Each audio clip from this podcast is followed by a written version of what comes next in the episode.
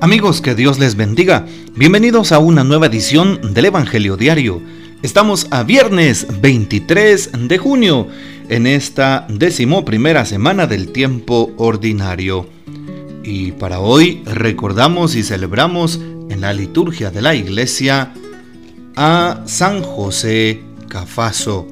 ¿Quién era este hombre de Dios? Desde niño sobresalió por su gran inclinación a la piedad y a repartir ayudas a los pobres. En Turín, Italia, San José Cafaso fue presbítero. Se dedicó a la formación espiritual y cultural de los futuros clérigos y a reconciliar con Dios a los presos y condenados a muerte. Fue quizá el más grande amigo y benefactor de San Juan Bosco y tío del beato José Ayamano, fundador de los misioneros de la Consolata. Pidamos pues la poderosa intercesión de San José Cafaso. Hoy quisiera, para empezar la lectura de la palabra, darle precisamente un realce a la primera lectura. Y pues por esta vez quisiera también leer esta primera lectura, tomada de la segunda carta del apóstol San Pablo a los Corintios, capítulo 11, versículos 18 al 30. Así es, segunda los Corintios 11 del 18 al 30. Hermanos, ya que otros presumen de cosas humanas, yo también voy a presumir de ellas. Porque de cualquier cosa que alguien presume, aunque sea una insensatez, lo que digo, también yo puedo presumir.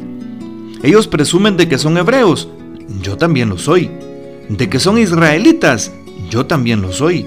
De que son descendientes de Abraham, yo también lo soy. De que sirven a Cristo. Es una locura decirlo, pero yo lo sirvo más. Yo les gano en fatigas y cárceles, y les gano por mucho en azotes y en peligros de muerte.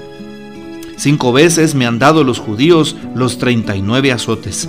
Otras tres veces me han azotado con varas y una vez me han apedreado. He naufragado tres veces y me he pasado un día y una noche perdido en el mar. He viajado sin descanso y me he visto en peligros en los ríos y entre ladrones. Peligros por parte de los de mi raza y por parte de los paganos. Peligros en las ciudades y en despoblado, en el mar y entre falsos hermanos. He andado muerto de cansancio.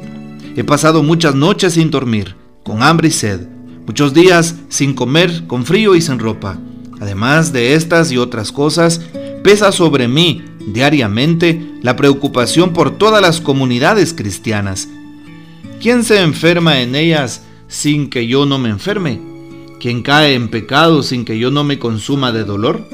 Si se trata de presumir, presumiré de mis debilidades. Palabra de Dios, te alabamos Señor. Y el salmo de hoy es el Salmo 33 con antífona, El Señor libra al justo de todas sus angustias. Bien, qué importante es entonces hoy también compartir con ustedes el Santo Evangelio. Así es tomado de San Mateo capítulo 6 versículos 19 al 23. Mateo 6, 19, 23. En aquel tiempo Jesús dijo a sus discípulos, no acumulen ustedes tesoros en la tierra donde la polilla y el moho los destruyen, donde los ladrones perforan las paredes y se los roban. Más bien acumulen tesoros en el cielo, donde ni la polilla ni el moho los destruyen, ni hay ladrones que perforen las paredes y se los roben. Porque donde está tu tesoro, ahí también está tu corazón. Tus ojos son la luz de tu cuerpo, de manera que si tus ojos están sanos, todo tu cuerpo tendrá luz. Pero si tus ojos están enfermos, todo tu cuerpo tendrá oscuridad. Y si lo que en ti debería ser luz no es más que oscuridad, que negra no será tu propia oscuridad. Palabra del Señor, gloria a ti Señor Jesús. ¿Por qué empezamos escuchando hoy la primera lectura tomada de esta segunda carta del apóstol San Pablo a los Corintios 11, 18 al 30? Precisamente porque San Pablo se gloría, se gloría en el Señor, pero se gloría no a través de la vanagloria, no a través del orgullo, no a través de la fama, ah, ah, San Pablo se, gloría de presumir, pero eh, las debilidades. Eso es lo que le identifica, dice San Pablo. Y San Pablo hoy nos presenta una manera auténtica de hablar y sobre todo de mostrar su realidad de vida. Así es, ¿cuántas personas en este momento no están pasando momentos duros? ¿Cuántos no están pasando una tribulación, una enfermedad, una prueba en su vida, una separación, un señalamiento, una persecución y cualquier conflicto que venga a su existencia? Hoy, precisamente, se nos muestra cómo San Pablo presume precisamente de esas debilidades. Yo les gano, dice San Pablo, en fatigas y cárceles, por mucho en azotes y en peligros de muerte. Y cuando escuchamos hoy toda la narración de San Pablo pensamos también en Jesús. Como nuestro Señor sufrió más que San Pablo, llevando, eh, llevando esa cruz, cargando con el madero y encima del madero todos nuestros pecados. Qué difícil, qué, qué pesar y pues por supuesto, qué dolor el de nuestro Señor Jesucristo. Y hoy San Pablo empieza a hacer una enumeración de todo lo que ha pasado. Me han dado cinco veces 39 azotes. Tres veces me han azotado con vara. Me han apedreado una vez, he naufragado tres veces y he pasado un día y una noche en alta mar, dice hoy San Pablo. Sí, ha viajado sin descanso, peligros, eh, con ladrones, con los de su raza, con paganos en las ciudades. Sí, ¿qué más? Me han, me han andado, eh, he andado muerto de cansancio, dice San Pablo. Noches sin dormir, con hambre y sed, con frío, sin ropa.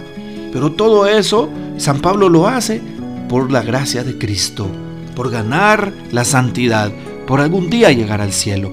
Si tú, mi hermano, mi hermana, estás pasando en este momento un conflicto, un dolor, un calvario, una cruz, una caída, una dificultad, un pecado, un señalamiento, un problema, cualquiera que sea, mira la primera lectura tomada de San Pablo, mira esta segunda carta a San Pablo 11 y date cuenta que no es nada comparado con lo que pasó apóstol y menos comparado con la cruz de nuestro Señor Jesucristo.